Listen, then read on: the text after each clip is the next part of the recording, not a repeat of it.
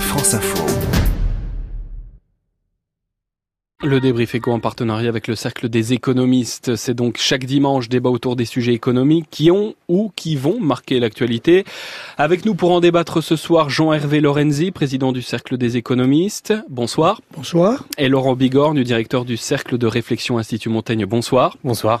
Emmanuel, parlons tout d'abord innovation en marge du salon Vivatech qui se tenait cette semaine à Paris avec France Info. Oui, le salon mondial de l'innovation et des technologies a réuni pendant trois jours porte de Versailles les créateurs jeunes pousses de la planète. Alors nous ne sommes pas encore au, CES, le fameux Consumer Electronic Show de Las Vegas, peut-être un jour, mais l'intérêt pour les technologies futures ne se dément pas jusqu'aux investisseurs qui se ruent sur les startups françaises. Alors qu'est-ce qui explique cet engouement? Comment faire de la haute technologie un secteur créateur d'emplois et à forte valeur ajoutée industrielle? Les méthodes de financement actuelles sont-elles à la hauteur des, des enjeux? C'est ce que nous allons voir avec nos invités. Eh bien, ouvrons le débat effectivement avec une première question à Laurent Bigorgne. Quand on voit le nombre croissant de start-up technologiques dans l'Hexagone, euh, peut-on dire que la France a pris le chemin de l'économie 3.0 la France, euh, comme d'autres acteurs européens et, mondiaux, essaye de tirer son épingle du jeu avec des, qualités euh, qu'elle fait valoir, notamment la, présence d'une densité d'ingénieurs ou, de matheux de très bon niveau.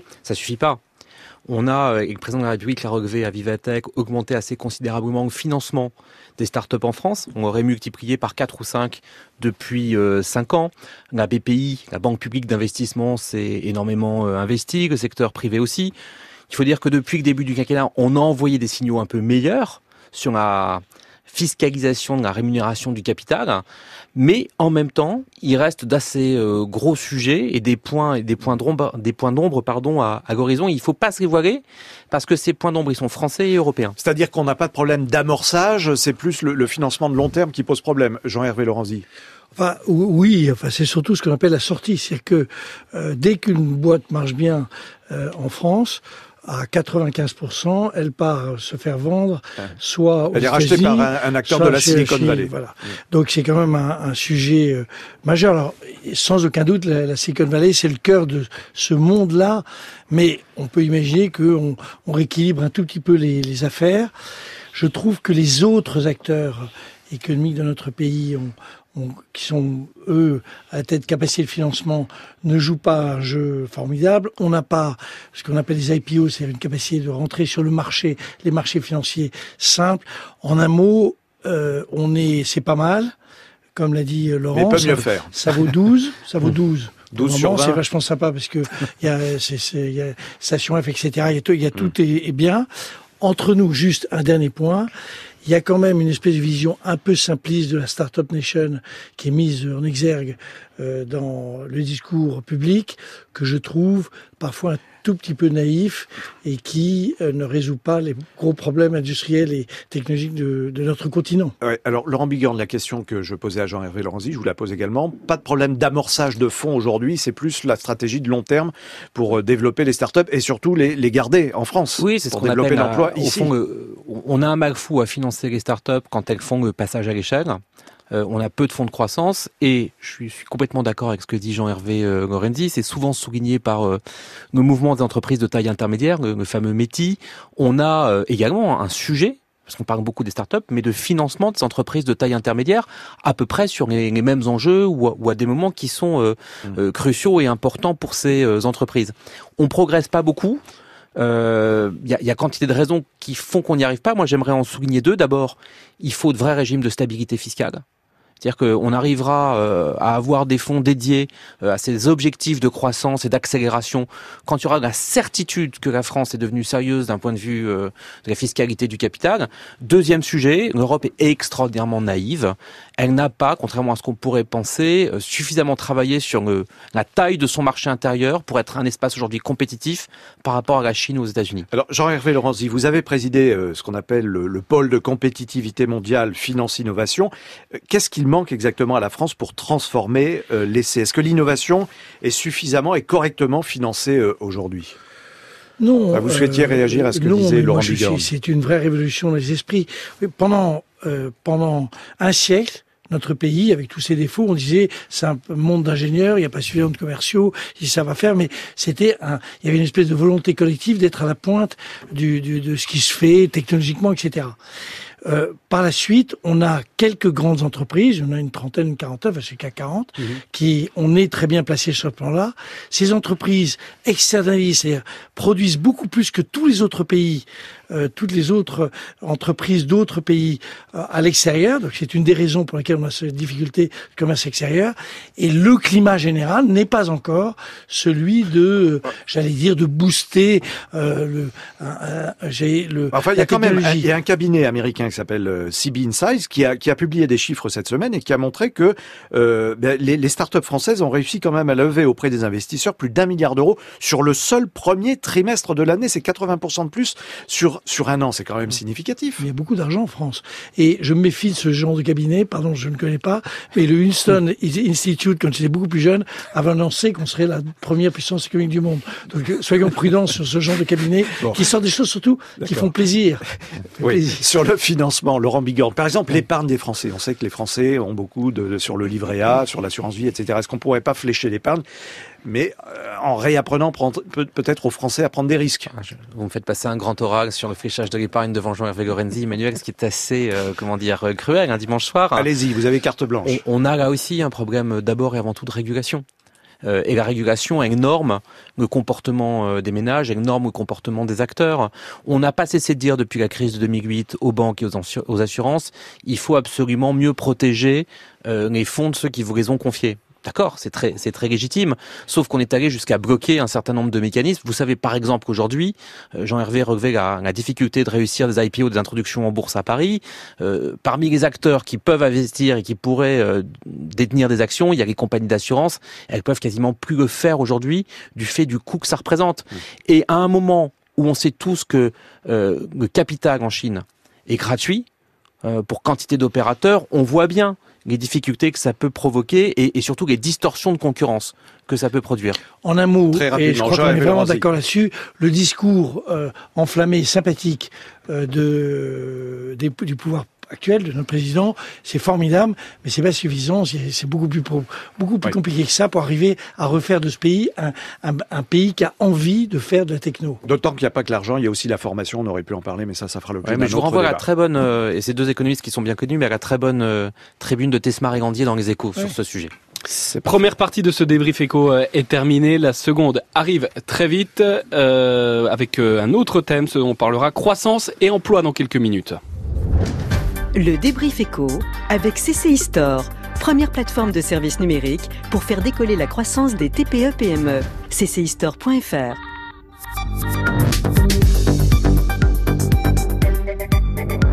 vos conditions de circulation d'abord en ce dimanche soir et c'est compliqué en Ile-de-France, Claire Flochel, parce qu'il y a deux accidents à signaler. Oui, le premier au nord de Paris sur l'A15 en direction de la capitale au niveau de Gennevilliers. Le trafic est du coup ralenti en amont.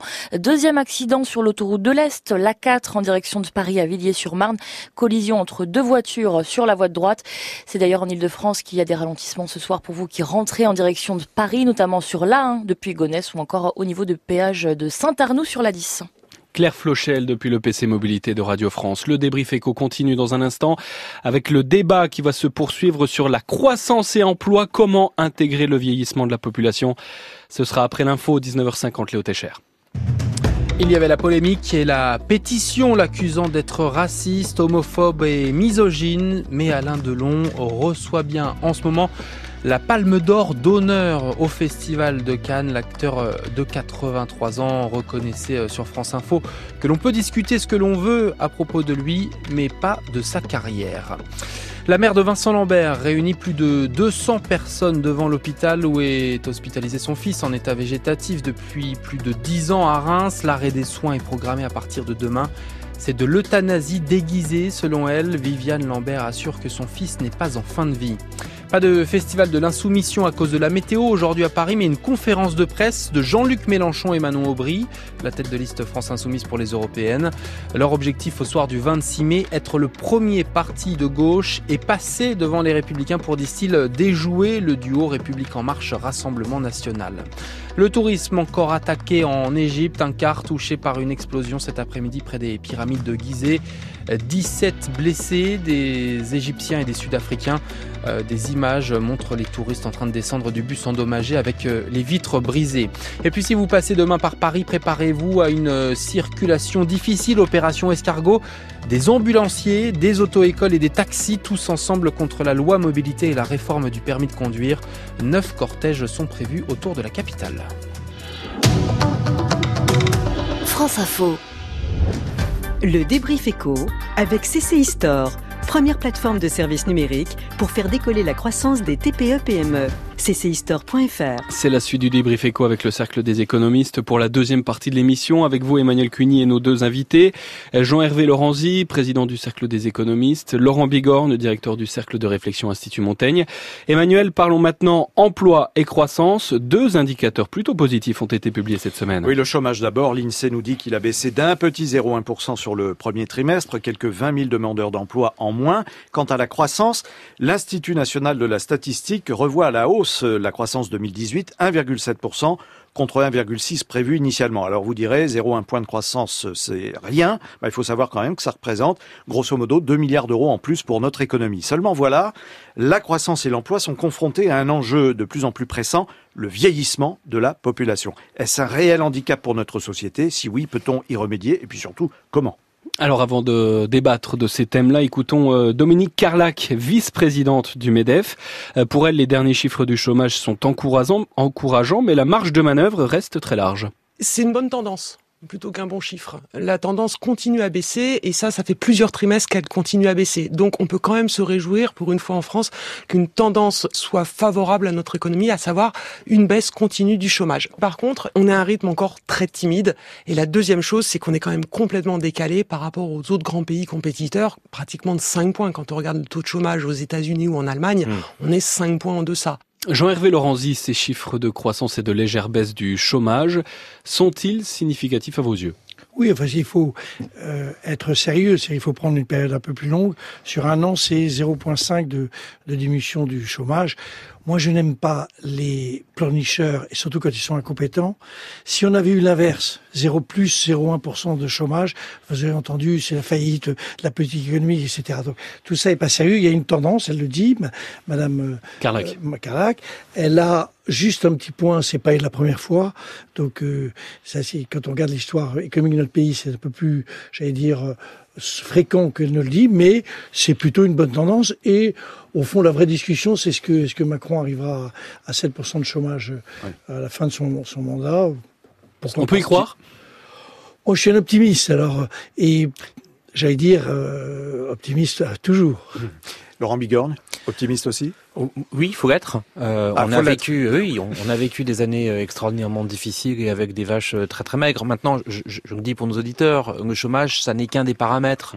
Qui dit euh, ce qui est la réalité du fonctionnement de notre économie. Il faut regarder le déficit extérieur qui reste mauvais, le déficit des comptes publics qui reste euh, extraordinairement euh, compliqué. Maintenant, si on veut se placer en dynamique, qu'est-ce qu'il faut faire pour entretenir cette baisse du chômage? À laquelle les Français finiront par croire. Hein. Il y a des enquêtes d'opinion qui montrent qu'ils n'y croient pas, mais pourtant c'est un fait économique réel et tangible. Il faut ne pas se tromper et il faut être ambitieux pour la réforme de l'assurance chômage. Et tout est là si on ne fait pas une vraie réforme de l'assurance chômage alors qu'on a une opportunité historique de le faire, on n'arrivera pas à aligner tous les dispositifs qui ont été posés par cette majorité depuis le début du quinquennat. Alors justement, dans un livre qui vient de paraître et intitulé Essai sur la société du vieillissement, Jean-Hervé Lorenzi, vous montrez que l'évolution euh, démographique et surtout l'âge de la population française euh, va plus que jamais changer brutalement les trajectoires économiques de notre pays. L'emploi et la croissance vont-ils réellement souffrir de, cette, de ce vieillissement de la population? Enfin, en tout cas, le problème qui se trouve posé par euh, ce vieillissement qui est français, qui est européen, qui est mondial, donc il n'est pas du tout et qui est historique et qui est unique dans l'histoire de l'humanité, puisque là, ce qu'on ce qu'on regarde, c'est la structure d'une la démographie, c'est les gens qui ont le pourcentage ceux qui ont plus de 80 ans, 70 ans, etc. Ça n'a jamais eu lieu dans l'histoire de l'humanité, jamais. Donc on est confronté à des problèmes euh, vis-à-vis duquel euh, les, tous les économistes euh, essaient de réfléchir. On est, on a on va dire trois, quatre grands sujets. On a le problème des retraites, ça, ça va venir très vite. On a le problème de la dépendance qui est absolument géant comme problème. Bien qu'on ne sache rien du sujet. On a le problème de la santé du manière générale au-delà de la dépendance. Et on a le problème de rendre toute cette euh, population, c'est, ça va être le tiers de la population qui passe au tiers de sa vie euh, à la retraite. Comment est-ce qu'on la rend active? Et donc, vous vous souvenez de tout ce qu'on a dit des politiques, ils veulent tous une, une France qui aime l'emploi. Moi, j'aime l'emploi et l'activité. Donc, il faut remettre, il faut mettre les, toute cette population en ordre de marche d'activité. Laurent Bigorgne, euh, parler des retraites aujourd'hui, le, le gouvernement, l'État est, est crédible? Il, il, il, est crédible euh, modérément au sens où euh, je pense qu'il y a une erreur funeste qui a été commise pendant la campagne, qui était de considérer qu'il n'y aurait pas de réforme paramétrique à faire durant la, la durée de ce quinquennat, c'est-à-dire que en réalité on a cru sur la base de chiffres euh, du Conseil d'orientation des, des, des, retraites, que corps, on a cru que les régimes seraient à l'équilibre. Euh, ils, ne le seront pas et ils seront même sur un, un déficit assez sévère en Donc parler de la dépendance aujourd'hui, on n'est pas crédible bah, à partir du moment où on ne sait pas régler le problème des retraites. Il faut évidemment en parler, mais il y a un préalable, c'est que si on ne sait pas régler le problème du financement des retraites euh, à instant zéro, là maintenant, on n'est pas très crédible oui. pour parler du, du, du, financement de la dépendance, ça mmh. c'est sûr. Jean-Hervé Laurenzi, dimanche prochain. Non, non, mais dimanche... il faut quand même montrer qu'on n'est pas tout à fait d'accord. Je suis pas tout à fait d'accord. Je trouve que l'affaire est bien partie dans la mesure où, évidemment, les gens vont prendre, vont partir à la retraite plus tard et pas besoin des, c'est automatique. Les gens découvrent que les retraites. Deuxième sujet, que la, la, la, la, la, la convergence des dispositifs peut se faire. On va voir ce que va proposer Monsieur Delevoye dans quelques semaines. Et simplement, c'est difficile. Et au fond, moi, l'histoire des 62 ans, elle me paraît pas déterminante parce que quoi qu'il arrive, bon, mais ça va des, il y a quand même une échéance, Jean-Hervé Lorenzi, c'est dimanche prochain, les élections européennes. Est-ce que vous avez interpellé les différents candidats sur ces enjeux qui sont oui, capitaux? Oui, Merci vite, de le on dire. A 30 très secondes. vite, très vite, très vite, très vite. On va lancer à partir de ce bouquin et de cette chaire un appel et une interpellation à nos 32 lits, je crois. 34. Euh, 34, 34. J'ai dû en oublier deux qui font Merci, 0,1%. Et euh, dans cette affaire, en leur disant que c'est un problème qui est en fait un problème européen, le problème du vieillissement, le problème de la dépendance, le problème. Qu'est-ce que qu'est-ce qu'on peut trouver en réalité comme solution au niveau européen à ce type de sujet. Donc vous allez les interpeller dès cette semaine à travers un courrier que vous allez leur envoyer. Merci messieurs pour le débrief éco. Je rappelle que les invités, Jean-Hervé Lorenzi, président du Cercle des économistes, et Laurent Bigorne, directeur du Cercle de réflexion Institut Montaigne. Le débrief éco revient la semaine prochaine.